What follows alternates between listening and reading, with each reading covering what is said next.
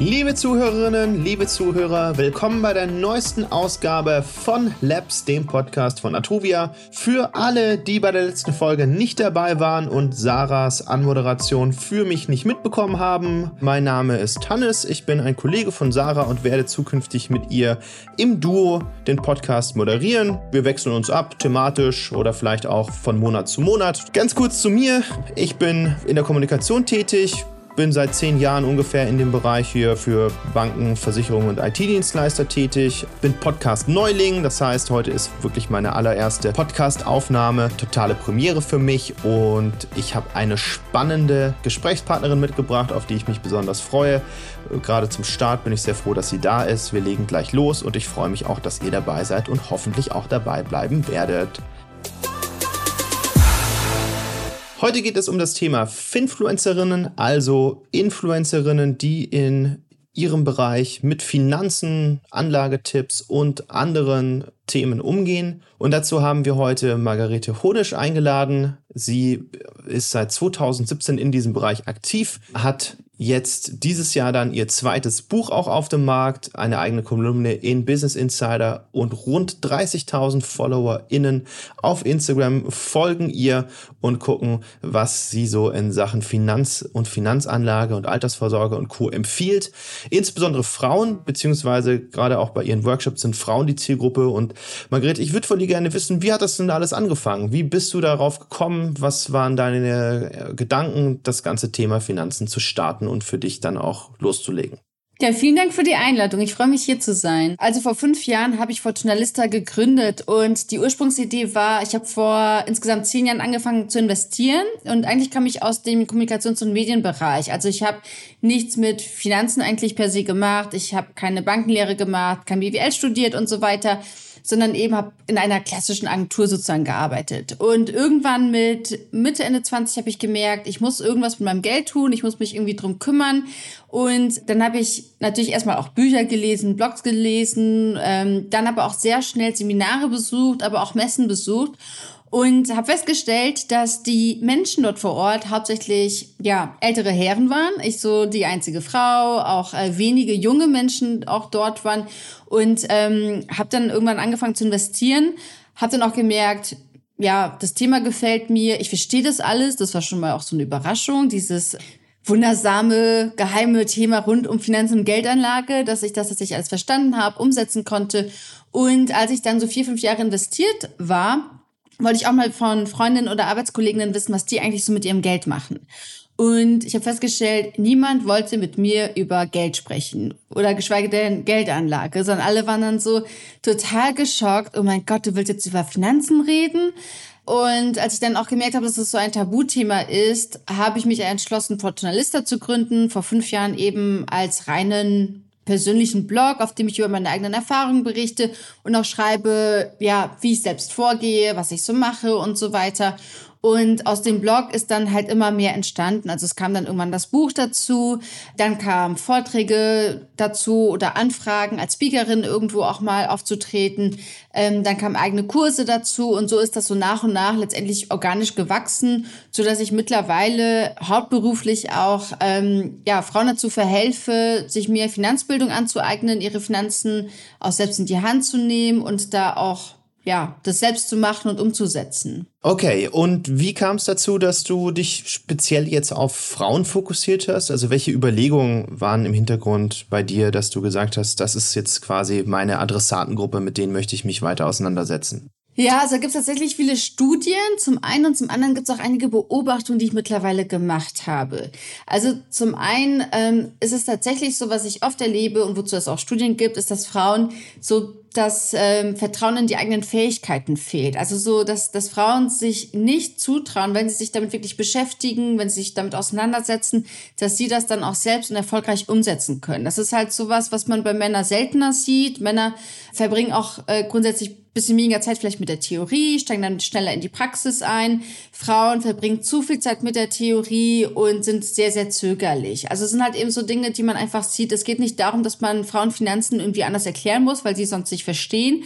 Es geht eher darum, noch so ein bisschen um die Rahmenbedingungen. Und was natürlich auch Thema ist, in Deutschland, ganz klassisch, spätestens wenn Kinder da sind oder von einer Partnerschaft, das ganze Thema Geld und Finanzen wird oft so, ja, an den Mann übertragen in einer Hetero-Beziehung und die Frauen kümmern sich dann eben um andere Dinge. Also man kann da tatsächlich so viele Strukturen und Muster erkennen.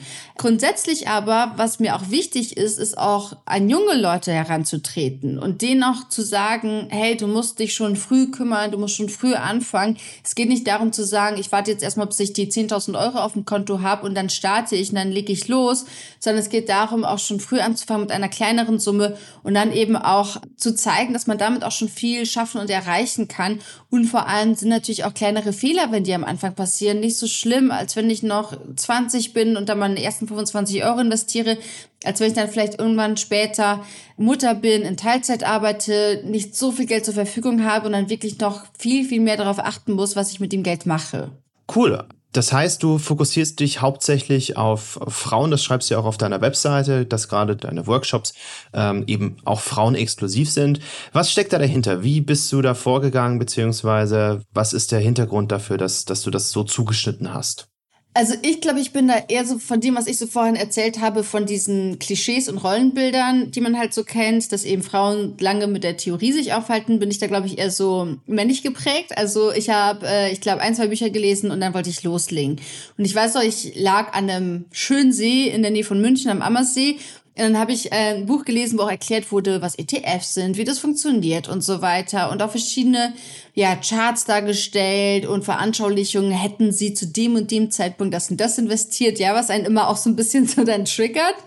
Und ich wollte mich sofort in die S-Bahn setzen, zurück nach München und sofort starten. Aber das habe ich dann tatsächlich auch am Montag danach gemacht. Als Montag saß ich dann wirklich am Schreibtisch, habe mein Aktiendepot eröffnet. Das kam damals noch alles per Post dann noch mit einer CD-ROM. Habe ich dann noch irgendwie so ein Programm zugeschickt bekommen.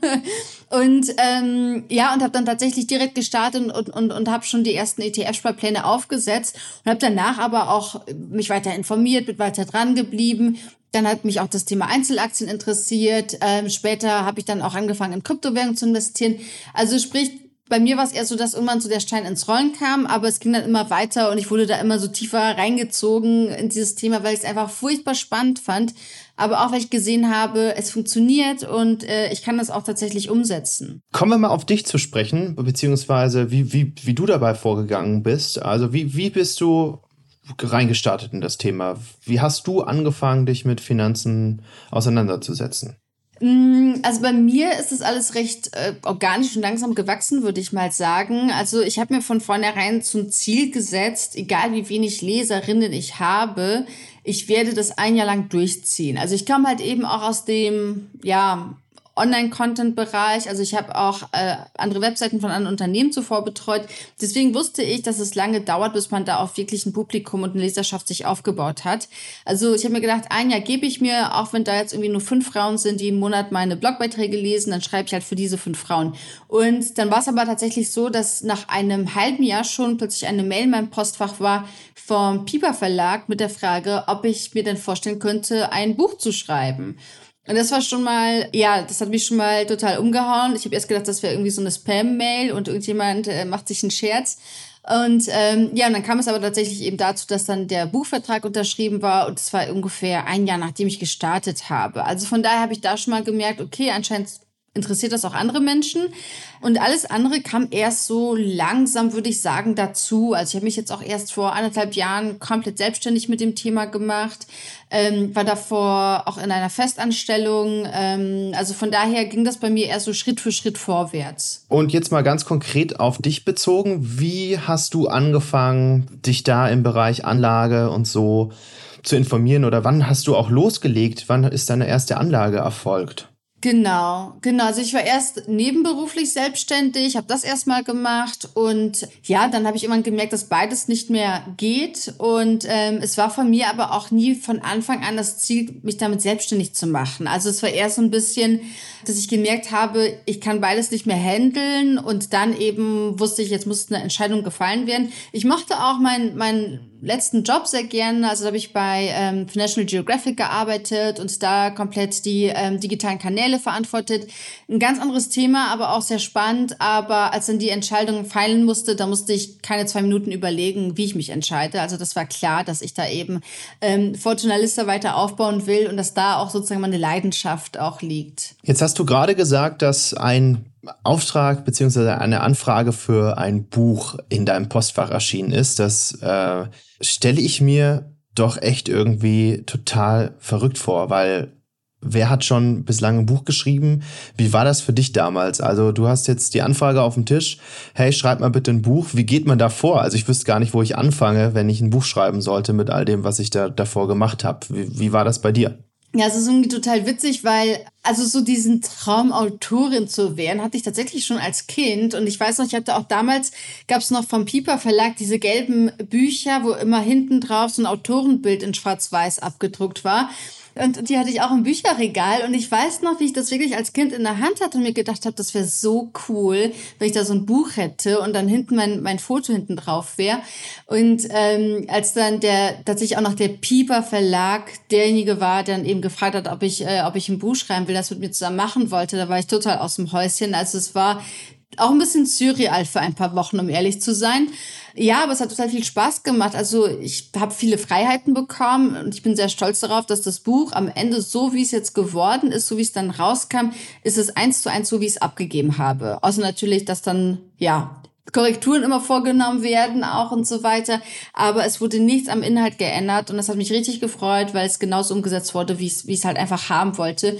Ja, aber ich muss zugeben, neben einem Vollzeitjob und damals habe ich auch noch ein nebenberufliches Studium gemacht, war das schon ziemlich knackig. Also das Buch, das habe ich, um ehrlich zu sein, immer so zwischen vier und sechs oder eher fünf und sieben Uhr morgens geschrieben und ähm, da auch einige Wochenenden dann eben am Laptop verbracht. Aber es hat mir auch wahnsinnig viel Spaß gemacht. Also ich hatte wirklich ganz viel Spaß daran und wollte eben auch ein Buch herausbringen, was schon auch alle wichtigen Fakten und Inhalte hat und alles Wissen vermittelt, was ich mir auch damals gewünscht hätte, in jungen Jahren zu haben aber eben nicht so einen trockenen Schinken mit lauter Studien und Zahlen und Fakten. Die gibt es zwar auch, aber auch etwas, wo man zwischendurch mal was zum Schmunzeln hat. Ja, deswegen, also ich habe auch mir vorher als Frage aufgeschrieben, habe so ein paar Fragen gesammelt für unser Gespräch heute, so wollte eigentlich fragen, so wie passt das denn zusammen? Auf der einen Seite hast du die, die ganze digitale Schiene mit Instagram und dem Blog und Co. und auf der anderen Seite gibt es dieses Buch, was sich ja jetzt natürlich erklärt, weil du hast jetzt selbst nicht den initialen Funken gesagt gehabt und gesagt, na, los geht's, ich schreibe jetzt mal ein Buch, sondern da war ja von extern eine Anfrage da, aber wie, wie funktioniert das? Also ist das etwas, was sich ergänzt, wo du sagst, okay, die Leute nutzen Instagram und lesen auch mein Buch oder gibt es die einen, die das Buch lesen und die anderen, die auf Instagram sind? Wie passt das beides zusammen? Ich glaube, das ist ein super guter Mix. Also ich glaube, dass, dass die Menschen doch ähm, mehr lesen, als man vielleicht denkt. Also das Buch ist, glaube ich, jetzt in der siebten Auflage erschienen. Also es kam tatsächlich ganz gut an. Ähm, und von der Leserschaft her, ähm, was ich so an Feedback bekommen habe, lesen das sowohl junge als auch ältere Menschen. Ich habe von vielen Frauen auch Nachrichten bekommen, dass sie das zum Beispiel an ihre Töchter verschenkt haben. Ich habe aber auch von Männern Nachrichten bekommen, dass sie das an ihre Frauen und Freundinnen verschenkt haben. Also von daher ähm, ist die Leserschaft auch bunt gemischt und, und ich glaube, das passt ganz, ganz gut zusammen, weil letztendlich ja, ich glaube, wenn man sich auch mit einem Thema befasst, dann braucht man auch verschiedene mediale Nutzungsmöglichkeiten. Also sei es jetzt eben Podcast, Video oder eben tatsächlich, dass man auch mal was liest.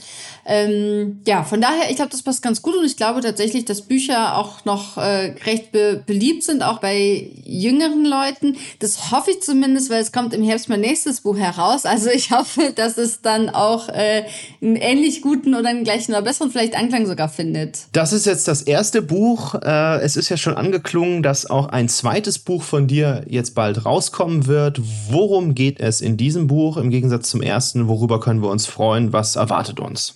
Mhm.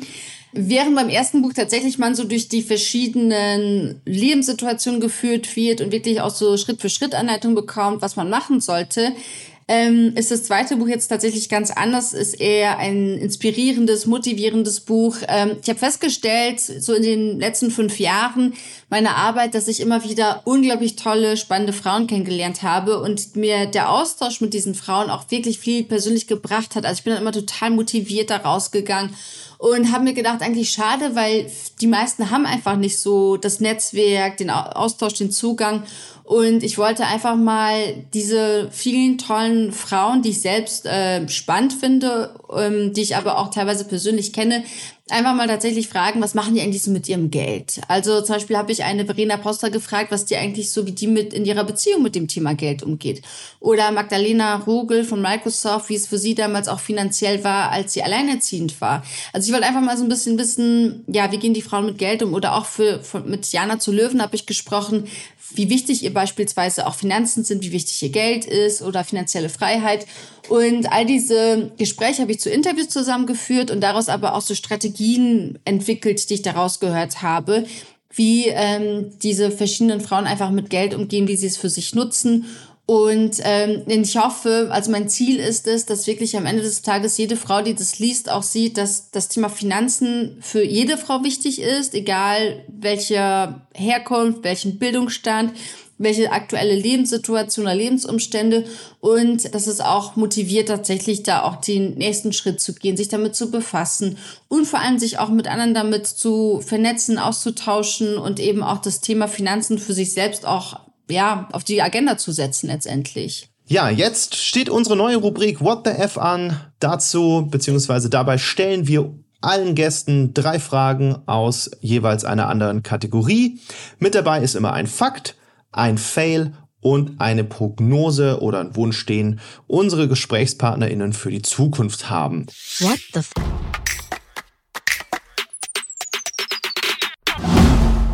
Margrethe, ich würde direkt loslegen mit What the Fact. Und da möchte ich von dir wissen, was hast du dir nicht zugetraut bisher in deinem Leben, bis du es einfach ausprobiert hast und danach wusstest, ich kann es? Mm, ich denke tatsächlich, das, ja, das erste, was mir einfällt, ist tatsächlich investieren. Also, ähm, weil, weil das einfach etwas ist, wo ich immer gedacht habe, es gibt schon einen Grund, warum das irgendwie so ein schneidiger Broker im Anzug macht äh, und nicht irgendwelche jungen Frauen, die man oft so in, in ja, Film und Fernsehen sieht. Also so das typische Klischee. Und ich dachte, das war alles ewig kompliziert und so weiter. Und ähm, das war etwas, wo ich gedacht habe, so, na mal gucken, wie es läuft, ob das klappt. Ähm, und wo ich dann selbst wie ich schon am Anfang gesagt, überrascht war, dass es funktioniert. Dann als nächstes What the Fail. Welches Projekt musstest du vorzeitig beenden und was war das Gute daran? Mhm. Ähm, da habe ich mich neulich noch mit jemandem drüber unterhalten. Also tatsächlich, was mir da einfällt, ist es im Chor zu singen. Ich habe mal im Chor gesungen und im Schulchor und wurde als einzige von 200 Mädchen gebeten, nicht mehr zu kommen, aber ich habe trotzdem eine Note bekommen. Und ich glaube, das Gute daran war für alle anderen Beteiligten tatsächlich, weil wenn ich etwas überhaupt nicht kann, noch weniger als backen, dann ist es singen. Und als letzte Frage bei What the Future. Du hast es ähm, in, in einem Beitrag bzw. einem Interview mal erwähnt hast jetzt auch gerade vorher gesagt, so angeklungen ist es, die alten weißen Männer. Und meine Frage ist, wie wichtig werden diese alten weißen Männer in 30 Jahren noch sein? Was denkst du? Mm, na gut, in 20, 30 Jahren sind die alten weißen Männer sozusagen diejenigen, die heute in den 30ern und 40ern sind. Und ich habe die ganz große Hoffnung und auch den Glauben daran, dass diese Generation anders drauf ist als die etwas ältere Generation der aktuellen alten weißen Männer. Also von daher glaube ich, ähm, wird es wahrscheinlich weniger so sein. Ähm, ja, also ich hoffe einfach auf Chancengleichheit, darauf, dass die Welt auch bisschen bunter wird, wenn man sich halt eben anschaut, wer an welchen Positionen sitzt, wer tatsächlich eben auch in äh, Machtpositionen ist, dass man da mehr Vielfalt sieht und dass Natürlich kann es auch weiterhin alte weiße Männer geben, aber dass die eben auch mehr die Gesellschaft darstellen und entsprechend in der Anzahl dann vertreten sind und nicht so überproportional, wie es aktuell der Fall ist. Ja, weil du es gerade angesprochen hast mit der, mit der Glaubwürdigkeit, beziehungsweise, ja, traut man einer jungen Frau sowas zu? Wie erlebst du das auf deinen Kanälen? Also kriegst du da irgendwelche Nachrichten bei Instagram, ähm, dass dir Leute im Postfach schreiben, so, boah, du hast ja eh keine Ahnung, ähm, wie können Frauen nur mit Finanzen irgendwas am Hut haben, das passt doch alles nicht? Oder Wie, wie ist das so für dich? Was für eine, was für eine Resonanz erzielst du da? Ähm, es kommt immer darauf an, in welchen, in welcher Umgebung ich mich bewege, sage ich jetzt mal. Jetzt mal ganz ehrlich, auf meinem Instagram-Kanal, ja, es ist so eine riesengroße rosa Wohlfühlblase gefühlt, weil ich glaube, Instagram ist auch ein Kanal, da sind die Leute eher positiv unterwegs, da wollen die irgendwie nette Inhalte und schöne Bilder und so weiter. Ähm, also ich glaube, da deswegen ist das eher etwas, wo man viel positiven Zuspruch auch bekommt. Wenn man jetzt allerdings beispielsweise auf äh, LinkedIn, YouTube unterwegs ist, dann sind, glaube ich, da auch die Stimmen kritischer. Was jetzt nicht heißt, dass es ja auch negativ ist, weil ich denke auch, wenn die Kritik auch angebracht ist, dann ist das auch super gut, um daraus zu lernen und sich zu überlegen, okay, ähm, ja, ähm, wie geht man damit um? Also konstruktive Kritik ist immer super. Aber tatsächlich, je nachdem, in welchem Umfeld man sich bewegt, finde ich, gibt es schon Unterschiede. Das ist auch der Grund, warum ich mich dazu entschlossen habe, meine eigenen Workshops und Kurse wirklich nur für Frauen anzubieten. Auch nicht für Pärchen beispielsweise. Ich wurde auch schon von Männern gefragt, ob sie daran teilnehmen können, weil ich selbst merke aber und habe das schon selbst beobachtet, wie sich einfach die Atmosphäre ändert, sobald bei diesem Thema Männer dabei sind. Ich merke einfach, dass Frauen dann anfangen, weniger Fragen zu stellen, sich weniger trauen und wirklich so ein bisschen eingeschüchtert sind. Ich weiß nicht, warum es so ist bei dem Thema Finanzen, aber Frauen werden dann immer, immer leiser und ich habe das Gefühl, die Männer werden dann bei solchen Events immer lauter und einfach, damit man so ein bisschen so einen geschützten Raum hat oder auch Rahmen hat. Das ist, glaube ich, wichtig, dass es noch diese speziellen Angebote für Frauen gibt. Ziel sollte aber natürlich sein, dass es das irgendwann nicht mehr geben muss, sondern dass man sagen kann, okay, Frauen fühlen sich jetzt genauso wohl, äh, wenn da jetzt eine einzige Frau ist, umgeben von 80 Männern, dann stellt die trotzdem noch die Fragen, die ihr am Herzen liegen, dann redet sie trotzdem noch weiterhin frei, auch über, ja, vielleicht die Fehler, die sie gemacht hat und so weiter und ist da nicht so eingeschüchtert. Und aktuell beobachtete ich das aber leider noch nicht. Aktuell erlebe ich das genau andersherum. Deswegen, ja, das ist so meine Beobachtung. Dann habe ich noch eine ganz generelle Frage zu diesem, zu dem ganzen Komplex Influencerinnen, beziehungsweise ja in dem Fall Finfluencerinnen. Wie ist da so eine, deine Meinung dazu, beziehungsweise wie erlebst du den Bereich da? Es gibt ja immer mehr Angebot, auch ähm, neue Gesichter, die da hinzukommen. Ist das eher was, was, was dem, dem ganzen Finanzbereich gut tut? Ist das eine Chance? Ist das eine Art Wettbewerb? Wie, wie siehst du das? Ich bin da selbst zwiegespalten. Also auf der einen Seite finde ich das super, dass da auch mehr Angebot auf den Markt kommt, dass das Interesse auch da ist. Also dass sich immer mehr Menschen mit dem Thema Finanzen beschäftigen, weil am Ende des Tages wir alle müssen uns damit beschäftigen, egal ob wir viel Geld haben oder insbesondere wenn man wenig Geld hat, man muss sich damit beschäftigen und auch diese Denke halt eben investieren ist nur was für reiche Menschen und so, dass man das auch wirklich mal beiseite schafft und sagt, hey, heutzutage musst du dich einfach kümmern, du musst was machen. Von daher, das finde ich gut, das finde ich sehr positiv und und dass da auch verschiedene Sichtweisen auf das Thema kommen, weil am Ende des Tages ähm, gibt's zu viel. Also es gibt halt zu vielen auch nicht so die einzige richtige Meinung einfach. Deswegen ist es, finde ich, auf der einen Seite sehr gut. Auf der anderen Seite muss man natürlich auch immer schauen, äh, man selbst hat eine unglaubliche Verantwortung, was man da sozusagen auch kommuniziert. Also wenn ich jetzt zum Beispiel irgendwas ähm, empfehlen würde, dann ist es jetzt nicht so, dass ich jetzt vielleicht irgendein neues Deo empfehle oder so, sondern da geht's halt einfach um Finanzprodukte. Und wenn ich jetzt zum Beispiel meinen Followern sage, hey, schau mal, das ist ein tolles Aktiendepot oder das ist ein tolles neues Fintech oder so, dann muss ich mir das ganz genau anschauen, was das ist. Ähm, und ich glaube, da ist ein bisschen tatsächlich Vorsicht geboten. Ich glaube, dass da auch manche vielleicht, die gerade auch neu anfangen, so ein bisschen sehen, okay, da ist gerade irgendwie der Markt wächst, da ist ein großes Angebot. Ich kann damit jetzt auch irgendwie auch schnell ähm, Geld einnehmen, dass man sich da trotzdem dieser Verantwortung bewusst ist, die man da eben hat. Weil wenn ich jetzt irgendwie eine Creme kaufe für 10 Euro oder ein Deo, das gefällt mir am Ende nicht, ja, dann ist wurscht, dann kann ich mir auch das nächste kaufen. Wenn ich jetzt aber irgendwo investiere und das ist irgendwie ein hochriskantes Produkt oder irgendwie irgendein Kryptoangebot, was total unseriös ist und wo ein Scam dahinter ist, dann hat da vielleicht jemand viel Geld wegen mir verloren und dann wird's halt wirklich gefährlich. Also deswegen ist jeder so zwiegespalten. Was ich dazu aber noch sagen muss, ist, ich lese auch gerade immer mehr auch von viel Kritik dazu, von, von ja, auch größeren Medien, die dann sagen, ja, und die Finfluencer, die jetzt auf dem Markt sind. Und auch da muss man sehen, also zum einen eben, wie gesagt, diese ich verstehe diese Kritik, dass man sich da wirklich anguckt, was wird da vermittelt, was wird da empfohlen und so weiter. Auf der anderen Seite muss man aber ganz klar sagen, ich glaube nicht, dass das Thema Finanzen so groß und präsent aktuell in Deutschland wäre, wenn nicht auch eben Finfluencer auf den Markt gekommen wären und eben genau das gemacht haben, was viele Banken jahrelang verpasst haben. Und zwar all diese Inhalte leicht verständlich zu vermitteln und den Leuten eher Mut zu machen, statt die ganze Zeit Angst zu machen und zu sagen, keine Ahnung, ähm, ihr, ihr müsst jetzt irgendwie ja euer Geld schützen und das ist alles ganz kompliziert. Ihr braucht uns als Berater an der Seite und das denke ich ist aber auch noch etwas, was man was man nicht vergessen darf. Du bist ja jetzt auch bei Fintropolis, unserem Zukunftskongress, der Ende Juni, Anfang Juli in Düsseldorf stattfinden wird. Und ähm, auch wenn du auf vielen Events bist, gibt es da so eine Art Ritual, wie du dich auf solche Sachen vorbereitest? Hast du da eine besondere Technik? Guckst du dir vorher an, wer da alles kommt, um dich darauf vorzubereiten? Was sind da so deine Schritte?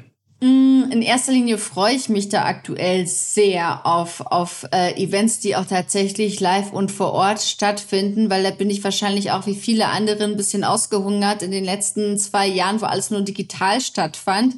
Ähm, von daher freue ich mich in erster Linie darauf und ähm, ich finde es auch immer spannend, in einer fremden Stadt zu sein, oder in einer anderen Stadt, die ein bisschen erkunden zu können und vor allem aber auch mal die Menschen auch, ja, mal wieder hautnah treffen zu können, sich austauschen zu können, so ein bisschen netzwerken zu können.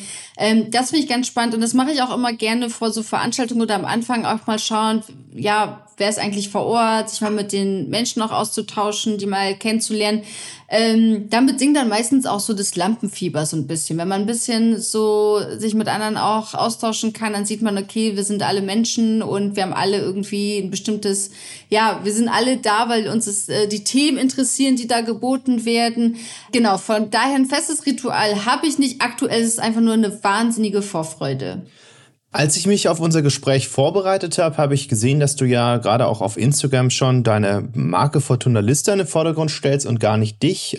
Andere InfluencerInnen machen das anders. Die sind dann eher so auf sich bezogen und, und stellen sich mehr in den Fokus. Gibt es da einen bestimmten Hintergrund, warum du das so gemacht hast? Oder ist das einfach so gekommen und du arbeitest seitdem mit dem weiter? Was war da der Hintergrund für? Mhm.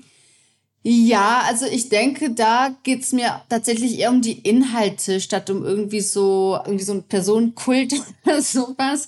Ähm, also ich denke, die Inhalte sind einfach so wichtig und die sollten im Vordergrund stehen. Und das ist mir viel wichtiger, dass jede Frau da auch sieht, Themen für sich findet in diesem, sage ich jetzt mal, vielfältigen Themengebiet, wo sie sagt, ja, das spricht mich an, da kann ich mich wiedererkennen, das kann ich jetzt für mich nutzen und anwenden. Ähm, also, dass man da eher so ein bisschen die, die Person tatsächlich direkt anspricht mit den Inhalten und nicht, ja, wie soll ich sagen, nicht mit der eigenen Persönlichkeit ist falsch, weil natürlich ist es trotzdem am Ende des Tages das, was ich, ich sage und denke, aber ich denke, die Inhalte unterm Strich sind schon so stark und die stehen schon so krass für sich. Ähm, deswegen sollten die auch im Vordergrund einfach stehen. Du bist ja digital bestimmt total affin und mit Blog, Buch und so weiter und so fort hast du ja auf jeden Fall echt viel zu tun, nebenbei noch Workshops zu organisieren und durchzuführen. Wie behältst du da den Überblick? Was sind deine Top 5 Apps auf dem Handy, die du tagtäglich nutzt, um bei all dem noch irgendwie den Durchblick zu behalten? Mhm, die Top 5 Apps, also es ist auf jeden Fall Instagram, weil ähm, ja, ohne, ohne geht's nicht. Dann definitiv meine, meine Mails. Also ich glaube, das ist das, was ich morgens als erstes tatsächlich checke, die Mails. Dann aber auch ganz wichtig Notion, dass ich einfach mal weiß, ähm, ja, was, äh, was steht an. Äh, Google Calendar auch ganz, also alles, was eigentlich zur Planung gehört. Und aber auch ähm, tatsächlich Spiegel und äh, Podcast und äh, sind jetzt schon mehr als fünf. Und dann auch die, die New York Times lese ich auch sehr gern. Also so eine Mischung eben, ja, gar nicht so, so krasse Wirtschaftspodcasts, äh, sondern eher so ein bisschen eine Mischung aus Organisation, was steht heute an, aber auch um mich abzudaten. Ich bin ganz schlimmer Nachrichten, ja, Freak. Also ich, äh, ich schaue jeden Tag, glaube ich, bestimmt oder höre eine Stunde Nachrichten, damit ich so ein bisschen weiß, was in der Welt passiert. Und zwar eben auch da nicht nur Wirtschaft, sondern grundsätzlich alles Mögliche. Ähm, ja, das ist aber was, das sollte ich, glaube ich, mal ein bisschen runterschrauben. Okay, Frage für zwischendurch. Hast du Spiele auf dem Handy? Ich habe tatsächlich keine Spiele auf dem Handy. Ich habe ein, ähm, ein Wissensspiel. Das ist das einzige, was ich neulich wieder entdeckt habe. Aber ansonsten habe ich tatsächlich keine Spiele. Und ich weiß gerade, das ist gerade wieder, das wird gerade wieder so ein großes Thema. Aber nee, ich krieg da einfach keinen Zugang zu.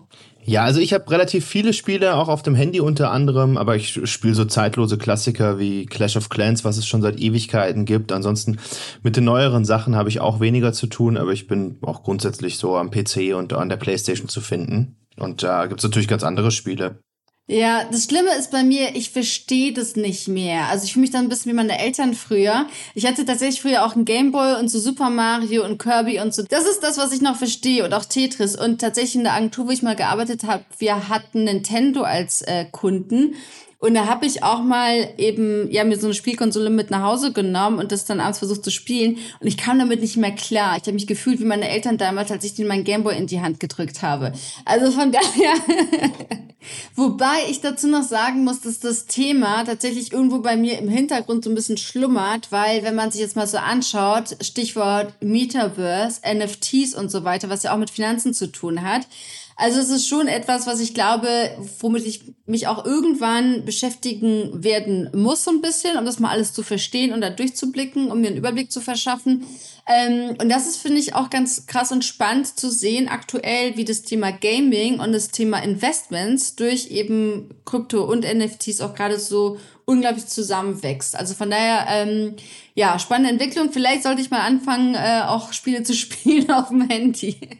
Ja, da gibt's ja mittlerweile auch bei den Big Techs ähm, einige Entwicklungen, beispielsweise Tencent, die in sehr, sehr viele Spiele investieren und auch einige Spielefirmen aufgekauft haben, bestimmt auch als strategisches Invest, um da ähm, in Märkte reinzukommen und so. Das ist definitiv ein spannender Bereich. Das war's auch heute mit Labs und Margarete Honisch, die ich heute als Gast begrüßen durfte. Vielen Dank, dass du da warst, Margarete, und so ausführlich meine Fragen beantwortet hast. Sehr ich hoffe, gerne. euch da draußen hat es gefallen. In der nächsten Folge ist dann wieder Sarah dran. Sie wird Nils Müller, den ähm, Geschäftsführer von Trend One, zu Gast haben und er beschreibt sich selbst als Futurist und Zukunftsexperte. Von daher würde ich mal sagen, werfen wir einen Blick in die Glaskugel und schauen mal, was uns in der nächsten Zeit so erwartet. Ich hoffe, ihr seid dabei dabei und macht es gut. Bis dann!